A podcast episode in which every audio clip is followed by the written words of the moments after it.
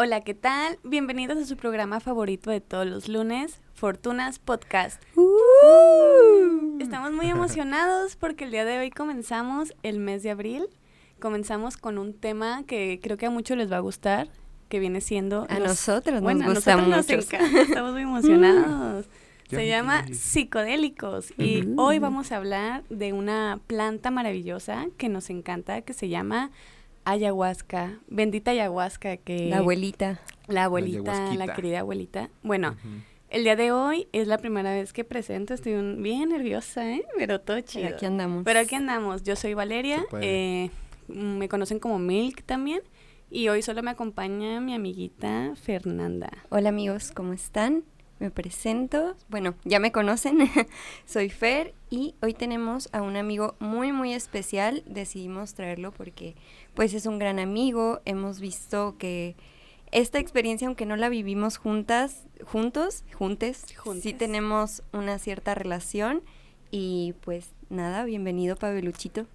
Hola, Pavel. eh, yo me llamo Pavel, Pavel Cárdenas, este, soy diseñador gráfico, ilustrador digital, soñador y ser humano Ay, precioso. y persona. Ah, Y un alma por ahí. Muy bien, amigos. Bueno, pues para comenzar este maravilloso tema, vamos a resaltar primero que este podcast no promueve ni incita el uso de sustancias psicoactivas. Lo que buscamos al realizar en este episodio es informar. Además, que queremos aclarar que no somos expertos, solo somos consumidores. Para los que nos escuchan, pero sí les traemos algunos datos e información importante que queremos compartir con ustedes respecto a esta planta. Y pues el Pavelcito aquí también está como bien contento de, de poder acompañarnos. sí. Vamos a comenzar con un poco Compartir mi de... historia también. Comenzamos con un poquito de información para los que no conocen absolutamente nada de la planta, eh, se informen. El DMT es un compuesto activo que se encuentra en la bebida tradicional amazónica ayahuasca. Se le conoce también como Dimitri, Yague o abuelita. Nosotros preferimos llamarle abuelita. Mm. Eh, es una medicina que existe desde hace miles de años. Realmente no existe como una información específica desde hace cuánto. Sí, una fecha exacta de desde pero hay 1900. no, información muy grande al respecto. Bueno, el DMT es uno de los psicoactivos más fuertes que se conocen y se usa realmente para fines religiosos. El nombre ayahuasca viene de los pueblos originarios del Amazonas y significa liana o cuerda del espíritu o soga del muerto, ya que algunas personas dicen que las enseñanzas que ves en, en, la, en la ayahuasca suele ser como la- el tipo de enseñanzas que recibes al morir. Y lo bueno de esto es que como lo haces en vida, eh, todo como lo que aprendiste lo puedes como Utilizar. utilizar en, bueno, como, como ser humano. En- hay enseñanzas que el alma recibe al momento de morir y la ayahuasca es una forma de acceder, así es. Resulta muy útil. Además, eh, eh, una de las cosas que también se entienden es que el ego se pierde totalmente. Es como, La disolución del ego. ajá, y es como vivir un momento como un espíritu libre. ale- Bueno, yo creo que ya, ya hablaremos eso a- al rato, pues, pero creo que decir que a alguien se le muere el ego de... solo es por un momentito. Sí, pero de una vez que se dice eso, de todos modos se dice desde el ego, entonces no creo que sea posible. Aunque sí, sí se experimenta algo muy Es que es Eh, como, como una... cambiador de vidas, ¿no? creo que te permite ver lo que hay en tu interior. Y como decíamos, ¿no? Muchas veces son respuestas que ya tenemos, pero la ayahuasca nos permite como verlas de cerca y te demuestra como este lado que no, que no quieres de- ver. De verdad, como, la, como realmente son. Ajá, se hace todo como súper transparente. Bueno, esta, eh, esta planta se puede encontrar como una bebida, cristal o polvo, pero lo más común es encontrarla en forma de bebida de ayahuasca en ceremonias o como polvo en el mercado negro. Que en este caso no es tan recomendable que la consumas en el mercado negro porque es una experiencia muy intensa o suele ser una, una experiencia muy intensa. Es mucho mejor que vayas con un guía o a una ceremonia y en este caso pues se dan en, en bebidas, que el sabor suelen decir que sabe asqueroso, pero la vez que yo la probé a mí no me supo tan, a mí me tan mal. supo a, a café podrido.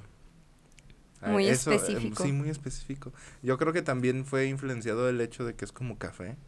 La bebida es como café como claro, ¿no? Co- Es que sa- sabe, ajá, como si estuviera podrido, pero no sabe mal, o sea, realmente... No, no, A mí sabe como a tierra. A mí me, ajá, sabe un poco como a tierra. De hecho, a mí la, me dio como una sensación de algo como un poco picosito. Mm, sí, sí, sí, pero sí. no picoso, o sea, porque realmente no te pica, simplemente como, Como que... la canela, ¿no?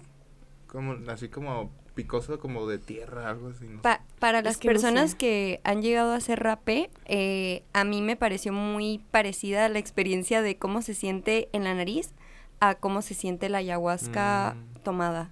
Yo nunca he hecho rapé, Yo- yo entonces... sí, yo ¿Sí? ¿Y si se siente parecido? Yo sentía que tenía chile en la nariz. Ajá, ajá, es que está un poco picosito, así. Es lo como yo podría describir. Yo creo que hay muchas, este, Sí, perspectivas, ajá. obviamente. Sí, yo escuché a una señora que dijo después de mí como, oh, qué asco. Sí. Y yo, no sabe Oh, tan mal, señora. Yo he probado peores cosas y usted diciendo que qué asco.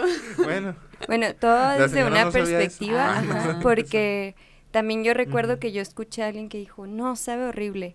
Y yo ya iba con la expectativa de que me iba a saber horrible. Entonces una vez que lo probé, dije, "Mm, no me pareció tan mal. Entonces, no, yo, yo creo que he probado peores mezclas de alcohol. Ajá, Ajá, claro. o sea, sí, como a que- eso me que peores cosas se han metido. A eso, a eso me refería con cosas asquerosas, ¿no?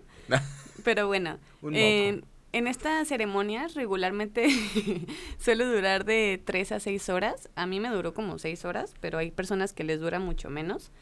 Eh, y pues bueno, cuando son dosis muy grandes se puede perder la noción del tiempo, del espacio físico y sueles hacerte preguntas como ¿qué soy? ¿Quién soy? ¿Realmente existo? Y así como distorsiones de la realidad, Ujú. pero ahora sí que define real, ¿no? Como le dice Morfeo a Neo, que es la realidad realmente, o sea, no podemos tener como eh, la...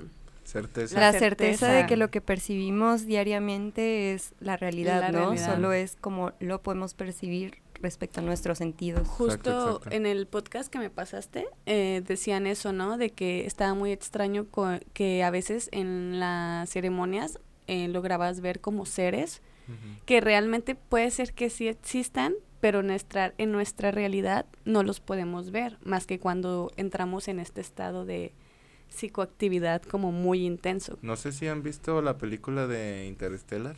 Ah, Sí. sí. Sí, ¿no? De que, eh, eh, pues el protagonista, no me acuerdo su nombre, el, el astronauta, logra entrar al, al plano quintidimensional, ¿no? Al, al, al de la quinta dimensión. Ajá, uy. Y eh, eh, eso es algo que yo, yo cuando, esta, cuando estuve en la ayahuasca, eh, bueno, bajo los, los efectos de la ayahuasca, yo pensé, eh, me di cuenta que el tiempo no es lineal y aparte que el tiempo no es algo medible como lo medimos normalmente. Lo medimos por porque es fácil, ¿no? Y, y es una forma de, pues, organizarse. Llevar un orden realmente. Pero el tiempo es como un lugar en el que estás y, puede- y ahorita estás, estás en varios tiempos. Bueno, es algo es, muy es- es como, complejo. como dicen de la, de la perspectiva del tiempo, como cuando viajas, el tiempo se te hace más lento o sientes que vi- porque viviste tantas cosas y tu cerebro está todo el tiempo con información nueva. Entonces dices, no mames, me fui seis meses, pero siento que me fui un año o dos años, ¿no? Por todo lo que viví.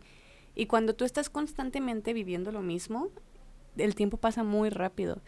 Y está bien raro, no sé, yo me acuerdo una vez con hongos que vi la hora y era la una de la tarde y luego pasaron un montón de cosas súper tremendas y luego volví a ver la hora y habían pasado tres minutos. No y yo, what the fuck? ¿Qué onda con esto, no? Pero bueno, sí, el tiempo suele ser como... No se percibe, se distorsiona, exacto. Y bueno, algunas veces cuando consumes mucho, los efectos pueden llegar a ser intensos y pueden llegar a provocarte un colapso nervioso o volverse como muy abrumador, que la neta sí, sí llega a pasar. Que a veces llega un punto en tu viaje que está como muy alto y puedes asustarte un poquito, ¿no? O pensar de que no mames, ya me quedé aquí arriba. que mm, es, es uno de mis miedos. y bueno, hay, existen guías preparados en las tradiciones indígenas y ellos son los mejores para llevarte de la mano.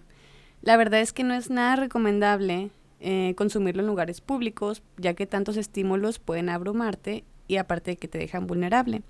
Se debe consumir en un lugar seguro y controlado. En este caso, si alguna vez llegas a hacerlo solo, debes tener a alguien que te cuide, porque si, o sea, pierdes la noción de muchas cosas Sí. y necesitas a alguien que te esté guiando. En, en- Entonces, en mi, en mi experiencia, eh, yo estaba acostado al lado de una señora que ella misma me contó Mm. que hacía cada mes, bueno, cada mes tomaba ayahuasca, una vez al mes. Y, y bueno, eso me lo contó antes de, de yo tener la experiencia y yo, yo pensé, ah, ok, pues, pues qué chido, ¿no? Eh, Ha de estar bien padre la experiencia, tal y tal. Y una vez que, que pasa la, la experiencia, eh, es algo que te enseña mucho, pero tampoco es algo que yo le, le haría a mi cuerpo cada mes. Porque es algo muy drenante y es algo muy, muy cansado. pues sí, es un poquito desgastante, ¿no? Y esa señora, justamente a lo que venía esto, eh, se quedó dormida toda la, la, la mm, ceremonia y empezó a vomitar dormida.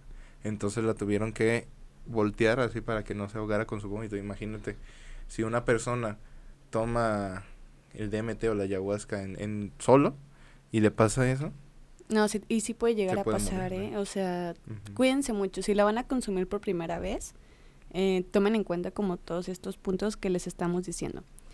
Y bueno, yo les tengo una pregunta.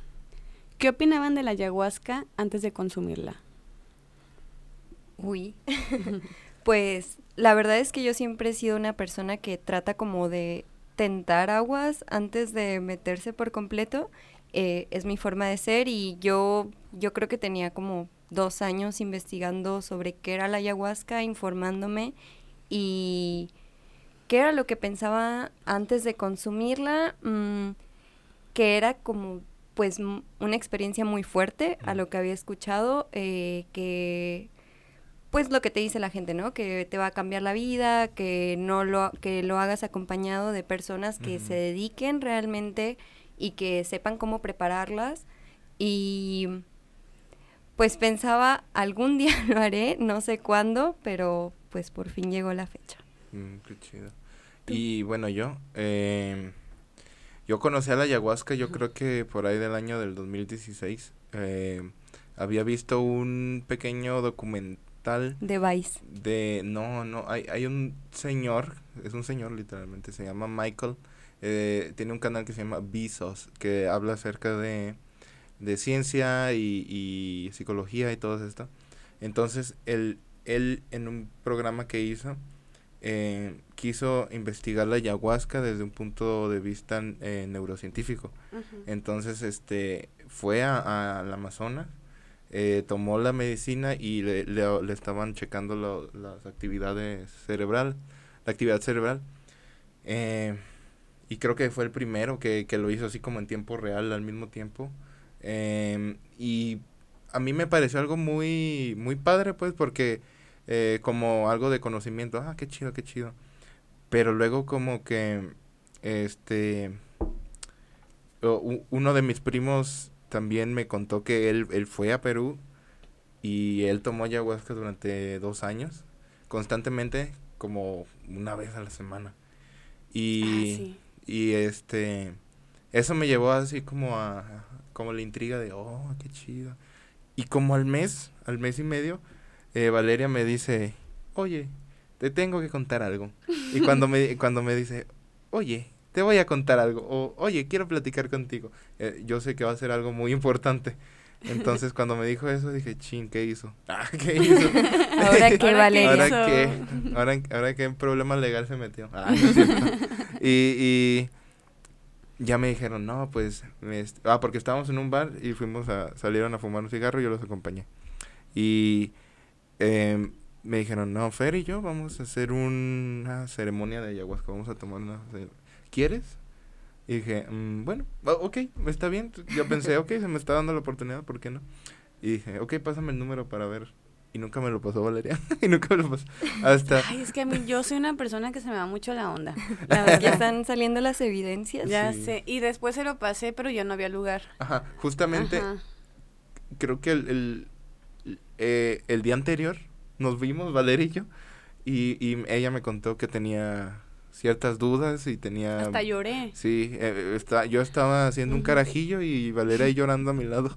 y yo así como, ok. Y yo es que tengo, es que la verdad a mí me daba mucho miedo, ¿no? Mm. O sea, yo creo que yo lo que pensaba antes de consumirla, Mm. eh, yo la verdad he estado como cerca de los psicodélicos desde que tengo aproximadamente 17 años. Y siempre yo pues he convivido con gente que ha probado desde muy chico, ¿no?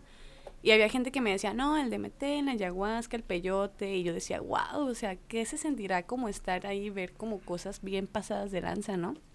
Pero la verdad yo nunca me sentía lista. Siempre me llamó mucho la atención y sabía que en algún momento lo iba a hacer, pero no me sentía lista en ese momento. Y cuando estuve, el año pasado me fui a vivir a Oaxaca unos mesecitos.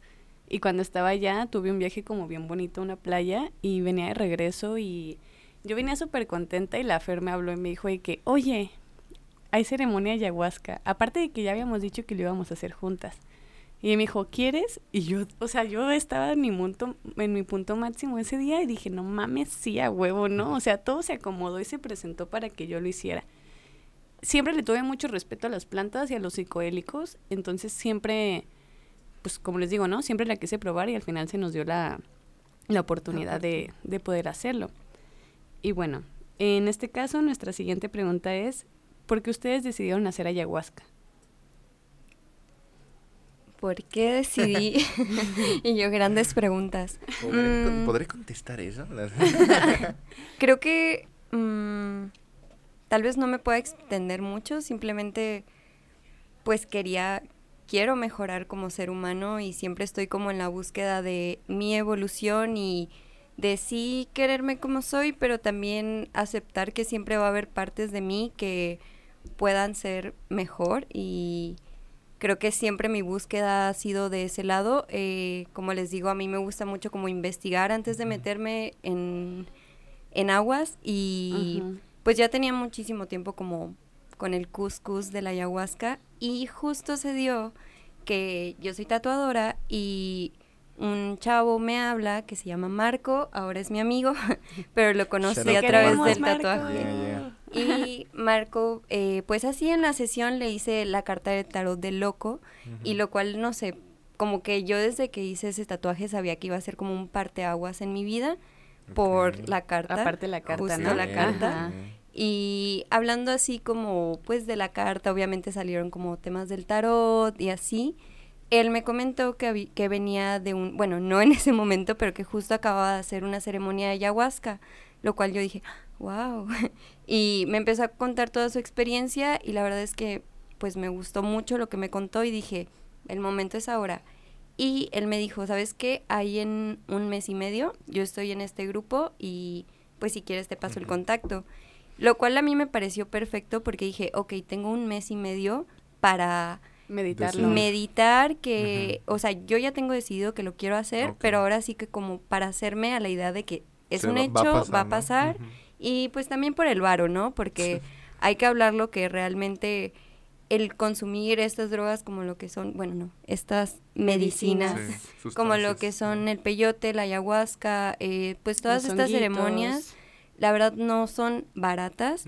Y no digo que lo tengan que hacer porque creo que también los chamanes hacen tu trabajo eh, y a todos se le debe cierto respeto, pero pues sí, como que el desembolsar ese varo así de la nada, no... Está cabrón, pero una vez que sales dices, no mames, sí, sí valió vale la la pena, pena. Sí. totalmente, güey, hasta hubiera pagado más sin pedos, ¿no? O sea, Sí.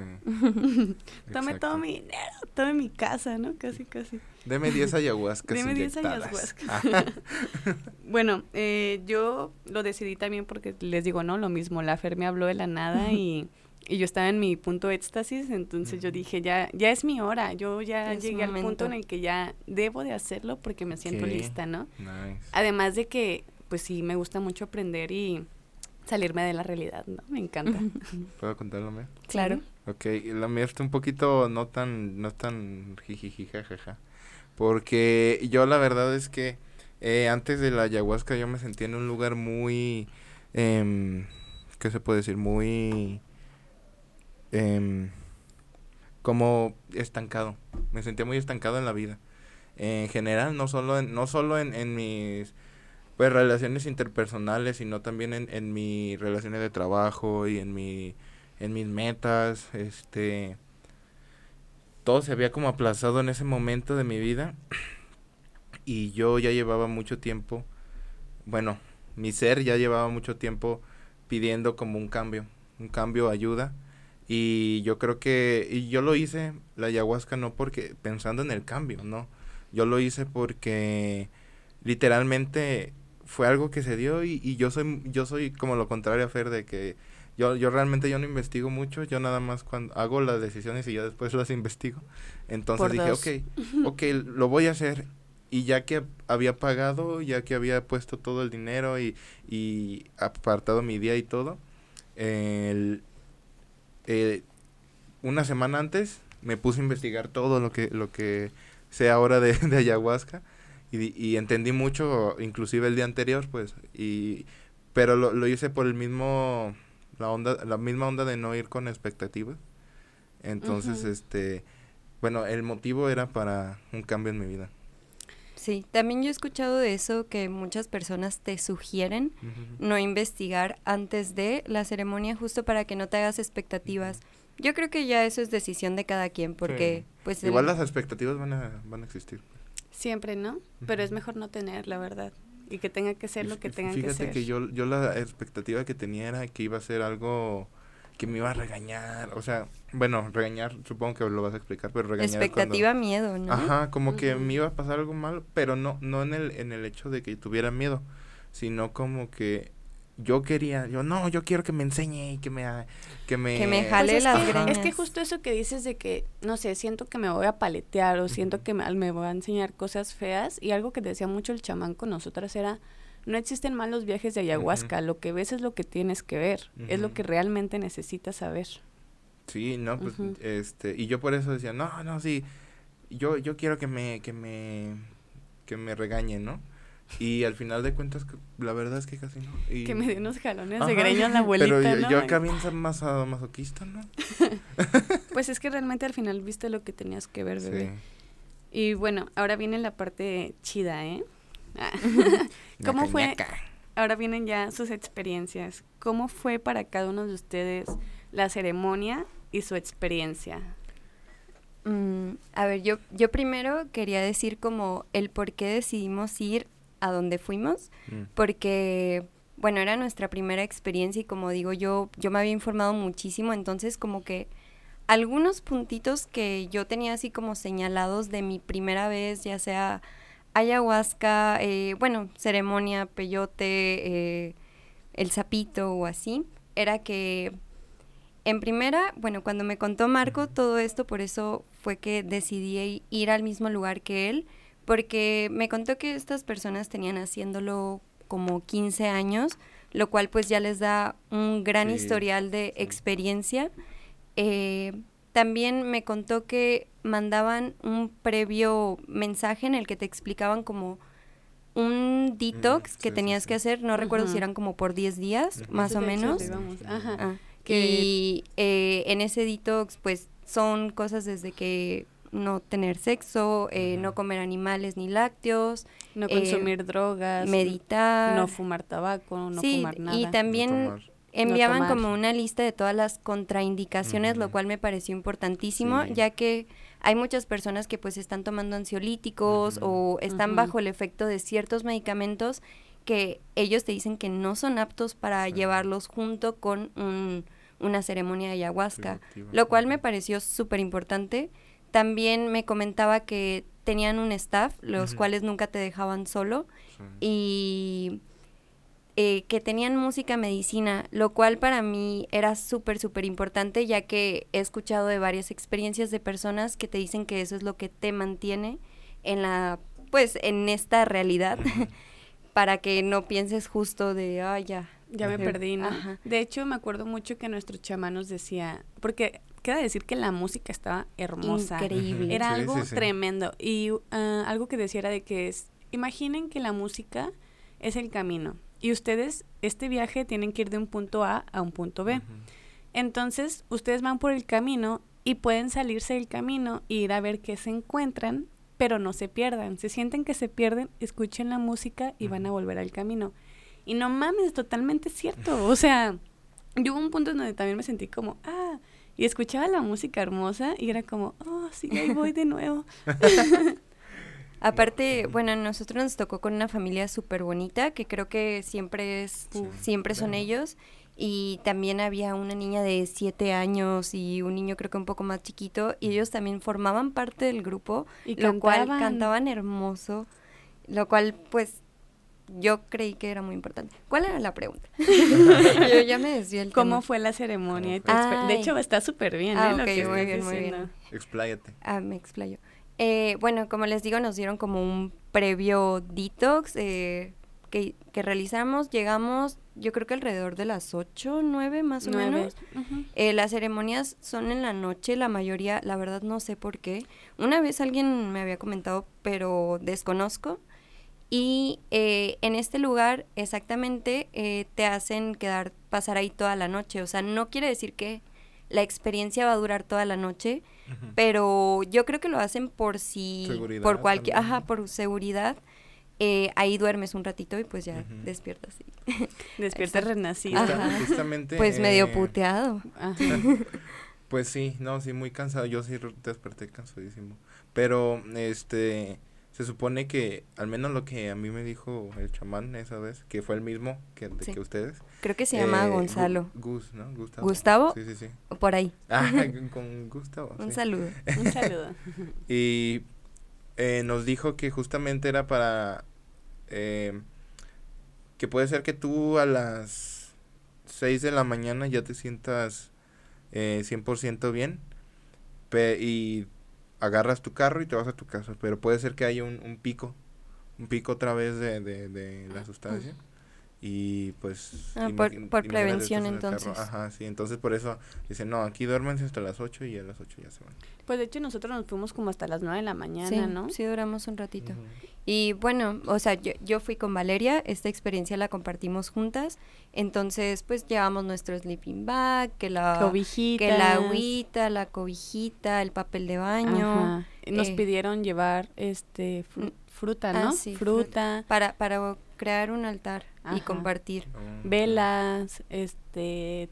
Ahí nos daban una canastita o nosotros la llevábamos. No, nos dieron un botecito para vomitar, porque, ah, siempre vomitas, ¿eh? Es muy raro que no lo hagas. Papel también para el baño. Sí, porque es una purga. Ajá. Eh, y bueno, pues llegamos, nos instalamos cada quien en una parte. Eh, a mí se me hizo muy chido que dieron una explicación, o sea, previa el chamán, como de una hora, hora y media, explicando todos los posibles escenarios por los cuales podías pasar para que no te asustaras en la experiencia. Y también algo muy importante es que dijeron que, bueno, a mí no se me olvida que justo como cada quien tenía su tapetito, dijeron, recuerda que esta es tu nave, o sea, no que no te puedes parar a bailar o así, pero siempre como que regresa a tu espacio. Y, y también, de imagina que estás con tu familia y con tu abuelita, con tu abuelita y que no harías que no te gustaría que tu abuelita viera de ti, ¿no? Sí. Y esto es mucho como de comportarse. Sí, de mantener el respeto, de saber que esa experiencia, aunque sí es eh, personal, la estás viviendo en un conjunto, con un conjunto de personas, entonces respetar como la experiencia de cada persona. Y de hecho sí, o sea, como que algo que pasó fue que un chavo que sí contó después que iba como por drogas y así, se encueró, bueno, se quitó la, la camisa y en chinga llegó alguien del staff y le dijo como, oye, te pedimos de favor que te la vuelvas a poner. Lo cual a mí se me hizo maravilloso. Que ese muchacho sí dijo que había consumido cocaína, ¿no? Ajá, días previos antes de... Entonces, no, y aparte pues sí, ¿no? Y... bueno, ustedes... Ah, bueno, ¿Ya de una vez? Pues es que era la pregunta, como, o sea, como a cada uno, la ceremonia, tu experiencia. Ay, mi experiencia. Tira la bomba. eh, yo siempre digo que como que mi experiencia ayahuasca fue algo complicada, slash extraña, eh, porque pues en sí a nosotros nos explicaron que la experiencia duraría como entre 6 y 8 horas. Entonces, obviamente no tienes como una percepción del tiempo como tal, pero yo puedo decir que yo tuve como mi pico del que hablan todos, cuando mucho de unos 30 minutos. Mm. Eh, no sé si fue por la dosis, ya después como que haciendo recuento yo de, me doy cuenta que en, to- en sí, en todas mis experiencias como de, con psicodélicos ha sido así, como que siempre es muy quedito y yo pienso, ay, no me pegó tanto. Y ya cuando lo vuelvo a hacer, porque definitivamente sí lo quiero volver a hacer, eh, ya como que me dan otra experiencia. No sé si sea como por lo mismo de mi personalidad. También algo que me quedó a mí es que yo creo que yo soy una persona a veces muy penosa y me cuesta como el pedir las cosas. Entonces, Mm. no sé si yo no lo escuché, no sé si fue por pena, pero pues también yo no me di otra dosis más y a lo mejor la necesitaba. Puedo decir que mm, dentro de esta experiencia mm, es complicado.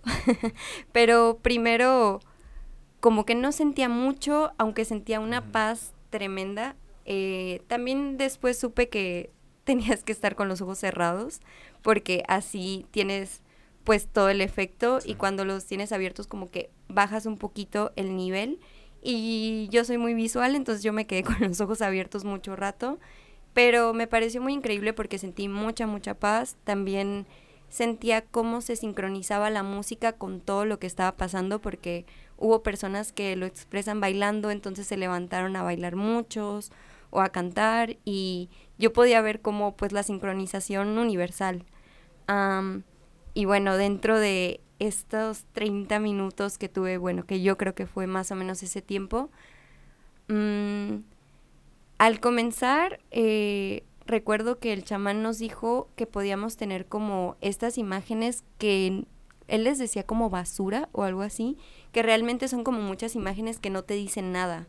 O sea, no sé, como lapsos de... Y a mí me pasó mucho eso, como que sentía que mi cabeza estaba por todos lados.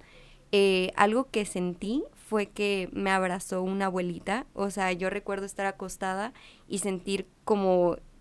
Pero yo, o sea, no puedo decir cómo lo percibí, pero yo sentí que fue una abuelita. Y también recuerdo que entre mis alucinaciones se me apareció un venado. eh, lo cual se me hizo como muy de la esencia de... Y yo lo que viví fue como un loop de cómo comenzaba el mundo y cómo se terminaba. Era como una espiral infinita. Y en esa espiral pasaban desde acontecimientos en general del mundo hasta acontecimientos de mi vida. Supongo que cosas que tengo marcadas. No sé si en algún punto creí ver el futuro, pero al menos sí ve- veía como parte de mi muerte, pero lo veía todo como en un vortex. O sea, esa es como la imagen gráfica que puedo decir y cómo todo iba en chinga. Y a mí lo que se me quedó mucho es justo lo que decía Pavel, como que para mí era muy claro que el pasado, presente y futuro no existía, sino que todo estaba pasando justo en este en el momento. mismo momento. Y cómo pues el universo era como un loop que se creaba y se moría constantemente, pues más bien siempre, ¿no? Y la verdad es que para mí, lejos de ser algo como, ¡uh, qué padre! Sí fue algo un poco abrumador. Sí dije como, wow, ¿qué hago con esta información? ¿O a dónde me lleva esta información? Y sí entró como mi lado, no sé, medio pesimista de, ok, si todo esto ya pasó y está pasando y todo tiene un camino, como que, ¿cuál es el punto? O sea, yo en mi, o en esos momentos, eso fue lo que pensé, ¿no? Como que me desilusioné un poco, pero también, mm, pues no sé, justo ya cuando salí como de ese punto fue cuando vomité, que no había vomitado previamente y sentí que lo saqué ahora sí que todo. Y después de, de vomitar yo me sentí muy liberada, Ujú. más se me bajó a mí el efecto como de una. Entonces ya como que viví el resto de la experiencia ya pues viendo a los demás porque también como que me dio miedo pedir otra dosis porque no sabía si iba a haber un rebote o qué podía pasar. Ok. Pues Bueno. algo que dicen en la en algo que dicen los chamanes es que eh, que si tú piensas que necesitas otra dosis, si te lo preguntas es que sí. es que sí, porque uno, uno ya sabe, eh, y a mí me pasó también, eh, bueno, no sé si yo sí. Ok. sí, sí, sí, adelante. Eh, a, a, mí me pasó de que yo, yo llegué, este, platiqué con esta señora y luego ya me senté. Nos explicaron lo mismo, todos los efectos y, y algunos casos especiales. Eh, algo que no mencionaron ustedes es que el chamán, al menos a nosotros, nos dijo que las mujeres podrían sentir como orgasmos o algo así. Ah, sí, ah, yo me acuerdo mucho de eso porque decía que había distintas maneras de depurar, ¿no? Y así como hay personas que depuran llorando, hay personas que depuran riéndose, que depuran bostezando, teniendo orgasmos, vomitando, ajá, vomitando. Y, y, una cosa es que siempre nos enseñaron que la única manera de depurar era llorando, ¿no? Pero realmente mm, existen un chingo pues distintas. No creo que sea, sí, pues sí, eso, es obvio. eh, y entonces, este, pues nos dijeron toda la, todas las especificaciones. Eh, y recuerdo que eh, te la tomabas y era media hora están, estar sentado sin... En silencio. En silencio, ajá. Y ellos mismos nos avisaban, no, ya en media hora con una... Al menos en mi caso fue con un una de esas campanas de viento y este y empezaron a tocar y por cierto, tocan precioso. Eh, y yo recuerdo que estaba así como, como el típica ansia de, ok, ¿y a qué horas me va a pegar? ¿Y cuándo? Ok, no, pero este, mm, ¿ya estaré? No, no, no creo. Mm, eh, ok, no, no, ya, ya, ya. No, no, no, no, no es así. Es justamente así, así me sentía. Y dije, bueno, eh, ok, me voy a dejar ir. Y no podía y no podía. Y justamente el, el chamán dijo, bueno, si necesitan rapé, pueden tomar, nada más pídanlo. Y ya me levanté y le dije, oye, ¿me puedes dar rapé? Ah, sí, siéntate en tu lugar y voy. Y ya pues el rapé me hizo empezar ya el, viaje, ahora sí. Y yo, como Fer, realmente yo no pasé el tiempo, yo no pasé con los ojos cerrados mucho tiempo. Yo casi toda la noche, la diferencia que tuve con Fer es que yo sí casi todo el tiempo estuve bajo los efectos pero yo estaba, yo me paraba, caminaba, iba y veía cosas y, y estaba así eh, por la casa donde estaba, eh, caminando hacia alrededor y me sentaba en el pasto y justamente me acosté así en el pasto, acababa de llover y me quité la camisa y me puse en el pasto. Como, y eran como las 3 de la mañana, eran como las 3 de la mañana y, y yo pensando de cosas, lo que, lo que le digo a todos a las personas que les cuento eh, mi experiencia es que yo siento que en esas seis horas, que fue más o menos el viaje, o bueno, la experiencia, em, yo pensé lo equivalente a como seis semanas o seis años de cosas así increíbles. Yo pensé tantas cosas que dije, bueno, es que esto no es posible que yo lo haya pensado en seis horas, así nada más que haya pasado. Y de todos los aspectos de mi vida, de mi trabajo, de mis relaciones interpersonales, de, mi, de mis relaciones con mis papás, de, de las cosas que quiero, de mí. Y, y eso pues, y fue una onda más introspectiva la mía, no tanto como alucinógena. Y ya, ya hasta el final sí tuve poquitas alucinaciones, me vi como una, un águila, un águila surcando por, por los cielos este, llenos de pinos y bueno, así como los bosques llenos de pinos, no sé en dónde, pues. Y, y fue, fue algo muy... Eh, bueno, como les decía, no, no, no tenía expectativas, pero no me esperaba eso, no me esperaba eso. Y, Aparte es algo que ni siquiera puedes explicar, ¿no? O sea, no podemos explicar qué se siente realmente, es algo muy cabrón. Exacto. Es, como, como los retiros espirituales, eh, decía. Tienes que vivirlo. sí, no te o como las flores de la abundancia, no, no, no puedes, no te puedo decir, tienes que vivirlo. O sea, justamente. Y ya hasta el final, eh, yo recuerdo que me levanté, dormí todo chueco y, y me fui eh, me fui de donde estaba hasta Chapultepec y de ahí me fui caminando a mi casa porque quería desayunar algo y estaba viendo qué encontraba en la calle y no encontré nada hasta mi casa casi casi. Y yo recuerdo que iba caminando pero pensando como en todo lo que viví y dije, oh no, pues qué chido. Pero yo me siento igual. Así, literalmente yo, yo decía, es que yo me siento igual, yo me siento igual. O sea, ok, qué padre que estuvo eso, pero yo me siento igual, yo me siento igual. Y bueno, no sé si se va a hablar de, del después, ok, eh, eso ya debe ser otro, otro al, ra- ratito, pero en sí. el siguiente capítulo. Sí. ¿Ya? Ya, ya. Bueno, eh, yo, mi, mi viaje sí fue, yo sí aluciné un montón. Yo sí me fui a otro lado, o sea, y yo todavía sigo diciendo que para mí fue la experiencia más intensa que he tenido en mi vida.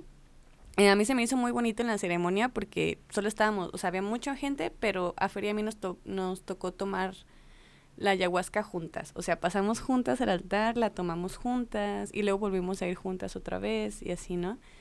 A mí me empezó a pegar porque, bueno, yo sí tuve los ojos cerrados todo el tiempo. Todo el tiempo estuve acostada con mis ojitos cerrados y recuerdo que no me pegaba y luego tenía ganas de vomitar, pero a mí me da mucho asco el vómito, entonces yo dije, en la madre, no, qué asco, ¿no? Y luego vi así como un ser gigante transparente, transparente y me dijo, tienes que vomitar, tienes que dejar ir para poder conocer nuevas cosas. Y yo dije, "Damn". y en eso pues ya me guacareé, ¿no? Ahí. Y pues escuchas todo el tiempo a las personas vomitando de fondo, ¿no? O sea, pero llega el punto en el que yo creo que ya ni siquiera importa, o sea, es como... Yo creí que me iba a dar asco porque la verdad soy muy asquerosa con esas cosas y como que en esos momentos estás tan concentrado en ti que, Que te no vale. importa. Pero aparte, yo no sentía pena, así como... No, o sea, ya yo me... veía a la gente bailar y... ah, A mí en ese momento, o sea, pues fue así, ¿no? Y ya después recuerdo que lo primero que vi eran como el espacio y había un ser chiquito que cada que daba un paso se hacía un cuadro de color. O sea, como si hiciera como él su camino, ¿no? Entonces me decía como, ven. Y yo sentí que me salí de mi cuerpo y lo seguí. Entonces yo iba atrás de él y yo veía así los, los cuadros de colores, como pam, pam, pam. Y llego a un lugar así como, como la nada, ¿no? Como en Bob Esponja, donde está todo blanco, así, o como en Matrix, así de que todo, pero era todo negro. Y recuerdo que empecé a sentir miedo porque a mí la oscuridad siempre me ha dado un poco de miedo. Y en eso veo un chingo de luz y veo un ser que era como una abuelita. O sea, se- no físicamente, pero yo sabía que era una abuelita. Y era un ser gigantesco, un espíritu enorme, así como de caricatura, bien bonito. Y llegué yo y empezamos a conversar y yo le preguntaba, todo lo que le preguntaba me lo decía. Y recuerdo que en ese momento yo tenía mi corazón muy roto y yo le dije, ¿cómo puedo dejar de querer a alguien? Y siempre me acuerdo de eso, que me dijo, es que nunca dejas de querer a las personas, solamente tienes que aprender a vivir sin ellas, ¿no? Y me dijo, aparte, tú has amado mucho en otras vidas. Y yo le dije, ¿cómo? ¿Cómo que en otras vidas? Y me dijo, sí. Y me agarró y salió volando y se convirtió en un águila. Que está muy raro que también, pues, Pavel haya visto un águila. Por eso fue como, se convirtió en un águila. Y lo más raro es que yo iba arriba de ella, pero no era mi cuerpo, o sea, era como mi alma, estaba bien raro. Y lo más raro es que yo sentía el viento en mi cara. O sea, yo sentía como si realmente, o sea, si re- yo realmente estaba ahí. O sea, no sé cómo explicarlo, pero yo realmente estaba ahí. Y después de eso fue como si el tiempo, o sea, como, como que se metiera en el pasado y me mostró como mis otras vidas y cómo me moría. Y, y, lo, y como las frustraciones que yo tenía en esta vida, entendí que eran por las cosas que había vivido en mis vidas pasadas que no quería que se repitieran. Y eso para mí fue como algo muy cabrón, ¿no? Porque pues yo me vi en otra vida eh, siendo un artista y que me atropelló un camión. Y para mí fue como de, no mames, pues a lo mejor por eso estoy tan frustrada en esta vida de, de cumplir mis objetivos como artista, porque en mi otra vida no pude. Y luego tuve otra vida que me mostró que era en Japón, en los años 50, y me morí ahogada en el mar. Y también fue como que entendí mi miedo al mar cuando crecí y cómo lo amaba tanto cuando era niña y ahora me da mucho miedo ahogarme en el mar. Y ya después de eso, eh, me mostró también, vi un venado en un punto que también me dijo que era mi guía espiritual y yo estaba hablando con el venado. y yo le decía, ¿y si eres un venado? Y me decía, no, solo tomo esta forma para que tú puedas comprenderlo mejor. Y como que ciertas cosas que lo hacían para que yo comprendiera mucho más, más fácil, ¿no? Pero también hubo como un punto donde me quisieron hacer enfrentar mi miedo al mar y había un mar gigantesco, así enorme, unas olas gigantes y estaba congelado y yo estaba parada enfrente. Y me decían, tienes que entrar. Y yo les dije, no, Les dije, no, no quiero ahorita. No estoy lista. No, les dije, no estoy lista, tal vez más adelante. A mí, yo creo que lo que se me hace más cabrón fue porque yo ya tenía el plan de tatuarme una mariposa en el pecho. Pero hubo un punto donde me dijeron que si quería ver lo que había después de la muerte. Y me llevaron a un mundo que yo lo puedo describir como, como una pintura, la de... Ya te había dicho. La, ay, no mames, no me acuerdo ahorita. ¿Cuál pintura? De que es el cielo rosa y hay un chingo de monos bien Ah, raros. El, el, la del... La de la del Bosco. de- Ajá. Del... El purgatorio, el infierno y el cielo. Sí, pero hay un, sí, pero no me acuerdo muy bien del nombre ahorita, la verdad. ¿A cuál Y, te refieres? Pero tampoco. Ajá. Me acuerdo. y bueno, yo lo veía todo así, ¿no? O sea, el cielo era rosa y yo veía un chingo de seres como, pero un chingo así como almas en todos lados. Y luego yo le preguntaba a mi guía espiritual de que, ¿y esos seres? Y me decían, esos son de animales, esos son de esto. El jardín de las delicias. Ajá, el Ese, jardín de las ese, ese, delicias. No sé por qué cuando quiero decir algo se me olvida. Y así lo veía yo todo, ¿no? Y veía un chingo de seres y así. Y hubo un punto en el que me dijo así de que, ahora tú vas a descansar aquí. Y yo estaba como, como un capullito, así en, porque el- había plantas pero súper extrañas, ¿no? Y yo estaba hecha capullito, así que yo dije, no mames, les juro que es la paz más hermosa y el momento más hermoso que he tenido en mi vida. O sea, me sentía plena, así que hasta yo decía, no me quiero regresar, aquí me quiero quedar, ¿no? O sea, esto es lo más hermoso que he sentido. Y en eso yo sentí que me jalaron, o sea, fue como que ¡fum! Y cuando me jalan, me veo saliendo del cuerpo de mi madre, como naciendo, pero en primera persona y en tercera persona. O sea, yo viendo desde fuera, yo viéndolo como un bebé. ¿Y tú siendo tu madre? No, mi madre era mi madre. Pero no, yo- pero yo- yo me- película de Gaspar Noé poniéndote Estuvo, estuvo bien las loca, doble tomas. Y, y yo así sentía cómo se sentía salir y, y sentía, yo veía como todo el parto, ¿no? Y yo nací dormida, o sea, yo literalmente en esta vida nací dormida.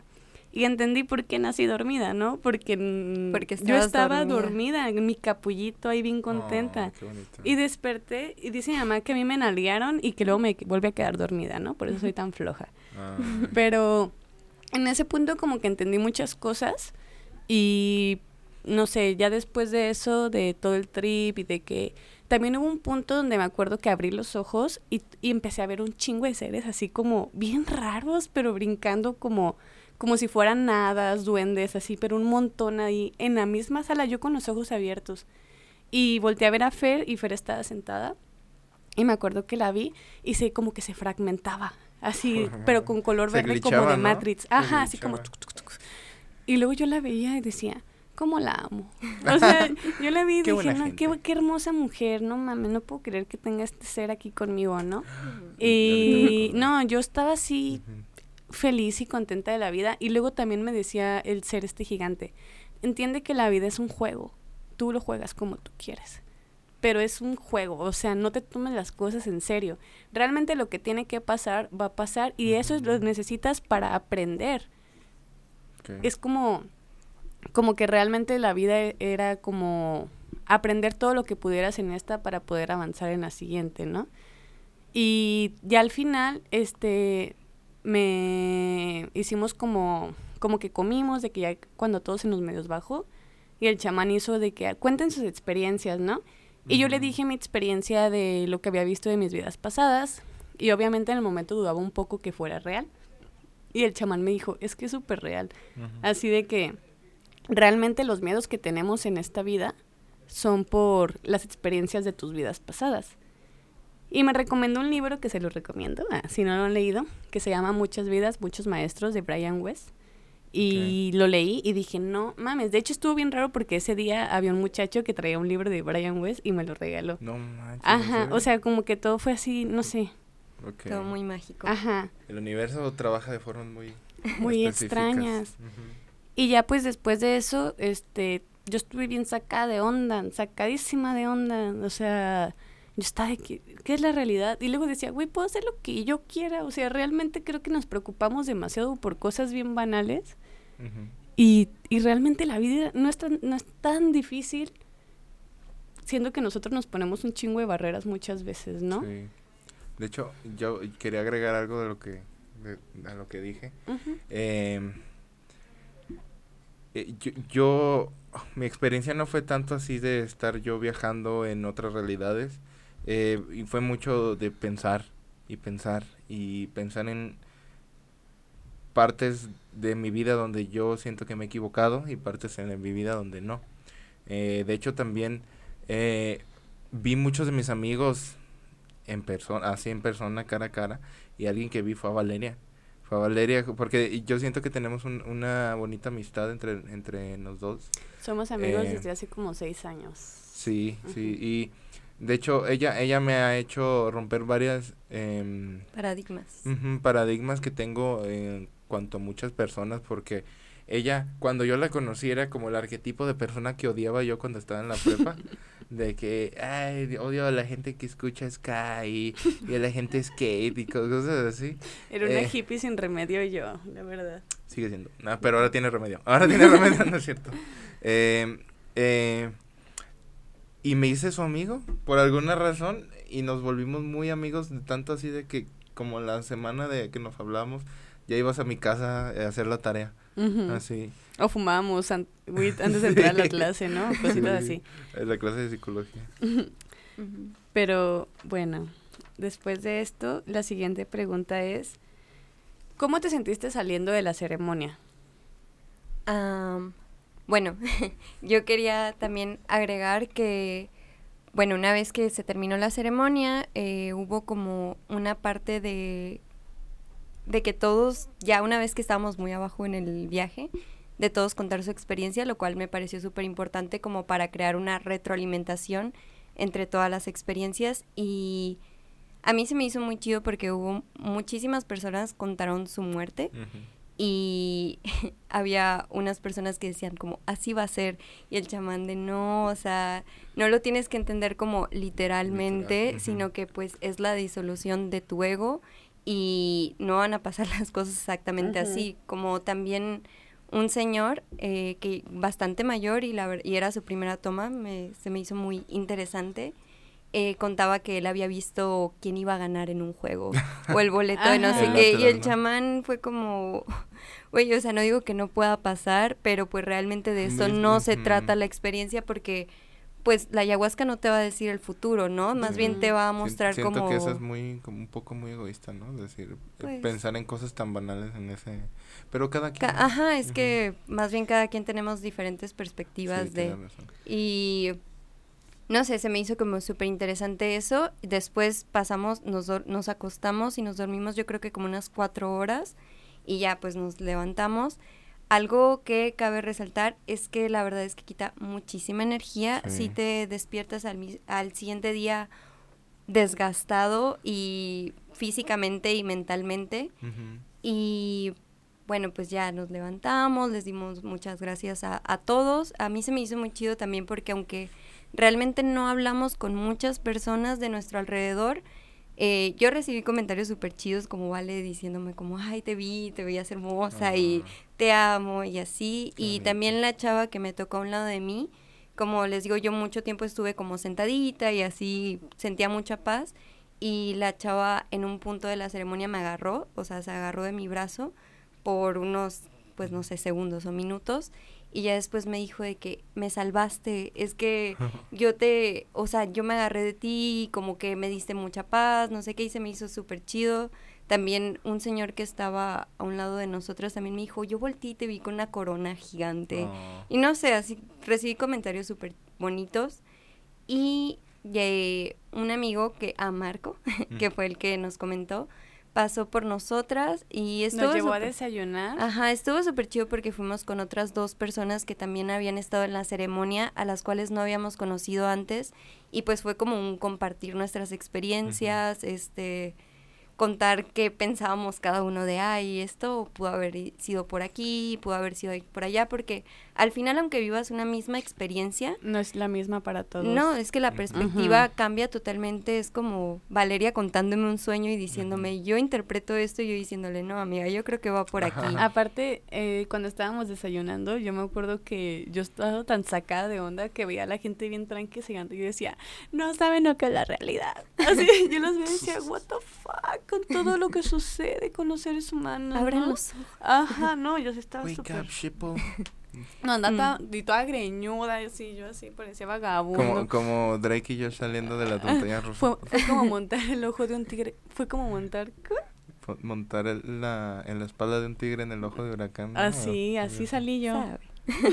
Y eh, bueno, yo con una plantita que conecto muchísimo es con la marihuana y si bien no tuve tanto la experiencia psicodélica de la ayahuasca, al día siguiente pues fuimos a casa de este amigo y compartimos un porrito y nos hicimos una lectura de cartitas del tarot y yo me sentí, o sea, como que en esos momentos conecté muchísimo, muchísimo, muchísimo con, no sé, una energía, algo. Me, me sentí como muy viva. También lo que salió en mis cartas, como que me representaba Fue ese, mismo, mucho. fue ese mismo día, ¿no? Sí, sí, sí. Ajá. Me representaba muchísimo y hasta me, creo que hasta lloré con la lectura de cartas porque me salieron Mm. cosas muy hermosas. Y lo que sí puedo decir yo es que días después eh, de, de haber hecho la experiencia de la ayahuasca, yo cuando consumía marihuana sentía que entraba como a un lugar al que al cual no entro normalmente en marihuana y más meditando, o sea, sí lo tal vez en la experiencia no lo sentí tanto, pero en mis meditaciones lo sentí muy muy cañón y no sé, siento que es un lugar al que accedo un poquito más fácil cuando estoy en esos Entonces, estás, este... em, va- vas a hacerlo de nuevo. Espero. Ok, y yo, Pero es yo creo que ya vas a A mí me recuerda mucho lo que dijiste ahorita, de que cuando yo estaba en ese lugar hermoso, yo dije, ¿cómo puedo venir aquí? Y me dijeron, meditando. Así, yo dije, ah, muy bien, excelente, voy a estar aquí seguido. Pues, eh, fíjense que mi experiencia después, ya, ves, ya ven que les dije, no, pues yo estaba así como constantemente preguntándome, o bueno, diciéndome a mí mismo, pero no he cambiado, yo sigo siendo la misma persona. Porque eh, antes de tomar la ayahuasca te piden darle como un sentido. Y yo literalmente dije por un nuevo comienzo. Mm. Y eh, esto no, no fue un, un cambio que, que pasó luego, luego, pues de- después de la ceremonia. Fue, fue un cambio gradual. Eh, justamente en la, en la ceremonia yo estaba, yo estaba en, en, un, en un lugar así tan extasiado que estaba nada más riéndome y riéndome porque no, no podía expresar mi felicidad de otra forma que no fuera la, la risa. Entonces, de repente me reía y escuchaba así como en el fondo alguien reírse. Y yo, y yo, y yo como, yo pensaba en esa persona y decía, sí, la ha de estar pasando muy bien, qué bien. Todo se conectaba, ¿no? Con las personas mismas que estaban ahí. Y, y, y este, entonces, em, yo en ese momento eh, le eh, vi, vi al cielo, bueno, eh, miré al, te- al techo y, y pregunté, si hay alguien allá arriba, yo quiero, yo quiero saber quién es. No importa, no importa de qué, qué de qué religión, de qué, qué tipo de forma sea o lo que sea, pero yo voy, yo estoy dispuesto a creer. Yo literalmente dije eso y pues no se me mostró nada, pero después eh, empecé a ver muchas cosas como muy señales en la vida diaria y me volví muy espiritual gracias a eso. Y al final de cuentas, el hecho de que no, no haya visto así como un Dios como está escrito en, en según la iglesia católica, budista, ah, musulmana. Los ángeles de la Biblia. Exactamente. y mucha, y mucha gente dice que ve, ve sus Evangelio. ángeles guardianes, ve tal y tal y tal y tal. Pues sí. Y yo no vi nada. Yo no vi nada así específico. Entonces, y yo, yo lo que sentía que era como la, la abuelita que ustedes ven. Yo, yo que era, yo sentía que era el mundo, así como el mundo abrazándome, De- así como Ujú. con, con De sus hecho, manotas. justo como yo lo puedo describir, es como, yo lo que vi fue como un espacio, como si fuera el universo, bueno, más bien la galaxia, como negro azulito, y veía como las estrellas formaban como esta silueta de una abuelita y me abrazaban. O sea, eso es como la descripción Como, como en la gráfica. película de, de Soul, ¿no? De- de Disney. Ajá, pues yo solo lo veía como un ser transparente, gigante, gordito, así como tierno, ¿no? Bueno, Porque ahora... claro que hay que aclarar que la ayahuasca es la. La, La. Es, la una abuela. experiencia Ajá. como muy femenina. Sí, sí, sí. Ahora, entonces, ya como última pregunta. ¿Ustedes creen que, o sea, cuál ha sido su transformación? ¿Si fue como para bien? En mi caso, la verdad, yo sí siento que me cambió la vida en muchos aspectos. Recuerdo que todo el, mes siguiente no me sentí triste ni un día y yo le decía a Fer, ¿qué se siente? Así de que no quiero volver a estar triste, ¿no? De que me siento tan plena. Y mis amigos, o sea, gente sí me decía, es que te ves súper distinta, irradias luz y así como que neta te ves ya después se va bajando, ¿no? Un poquito. Pero pues aquí es como la constancia, ¿no? Como el no dejarlo solo como una experiencia y volver a ser la misma persona. O sea, la ayahuasca no va a llegar y te va a arreglar toda tu vida, o sea, es una herramienta, más no es como, ay, haces esto y ya, estás iluminado justo cuando... Te dan la semillita y tú la tienes que regar para que florezca, ¿no? O sea, es, es la constancia totalmente, el aprendizaje que debes de tener. Sí, de hecho yo, yo cuando Valeria, Valeria me contó antes de mi, de la ayahuasca, me contó su experiencia y aparte me dijo eso de la felicidad, de que ella estaba pensando en cuánto iba a durar la felicidad. Y esa es una frase que a mí me ha resonado muchísimo desde que me la dijo todavía. Y eh, yo me di cuenta que, bueno, después de la ayahuasca, después de que empecé a meterme a ondas de la espiritualidad, eh, yo me, en vez de estar buscando la felicidad, que era lo que yo eh, mucho tiempo quise obtener, la, es que quiero ser feliz, es que mi, yo quiero, eh, yo vivo para ser feliz. Yo me di cuenta que yo soy feliz, yo soy una persona feliz, eh, vivo rodeada de, de, la gente que tengo que estar rodeada, vivo feliz, vivo pleno y no, y no, y yo antes pensaba que la felicidad era como un momento específico donde te sentías muy feliz y tú podías olvidar todo. Pero ahora yo me doy cuenta que la felicidad es constante. Al menos en mi vida es constante. Más bien es apreciar y agradecer por todo eso que damos por sentado, ¿no? Y todo eso que está en nuestra vida y que nos la, nos la pasamos buscando una mejor vida o ese punto en el que lleguemos al éxito y lleguemos a la cúspide de la amistad, el amor, la familia, cuando realmente pues la vida son momentos y la vida solo es el ahora y el presente, ¿no? no, podemos estar esperando a la meta porque cuando lleguemos eh, vamos a querer llegar a otra meta, más bien tenemos que estar disfrutando el camino para cuando lleguen las metas. O a lo mejor y nunca llegas y vives todo frustrado por no llegar a tu meta. Y claro, y claro que también depende la, la subjetividad de que es una meta, cada quien tiene metas diferentes. Y, y todo, de toda esta forma nueva de pensar, porque yo empecé a pensar cosas así como en la subjetividad de las cosas y, y bien dicen, vi un meme que decía, este, un hombre, un hombre eh, experimenta por fin empatía una vez en su vida en cuando toma drogas, ¿no? Cuando toma este tipo, porque si no, porque yo creo que sí es verdad, al menos porque no, no, eh, yo creo que a los hombres nos, nos condicionan mucho a pensar de una forma que no nos, que no nos conecta con nuestro ser interior, con nuestra espiritualidad, y eso solo, solamente se la dan a las mujeres como como algo, ahí tengan. Aparte la planta es femenina, ¿no? Te hizo, pues qué bueno, bebé. Sí. La verdad.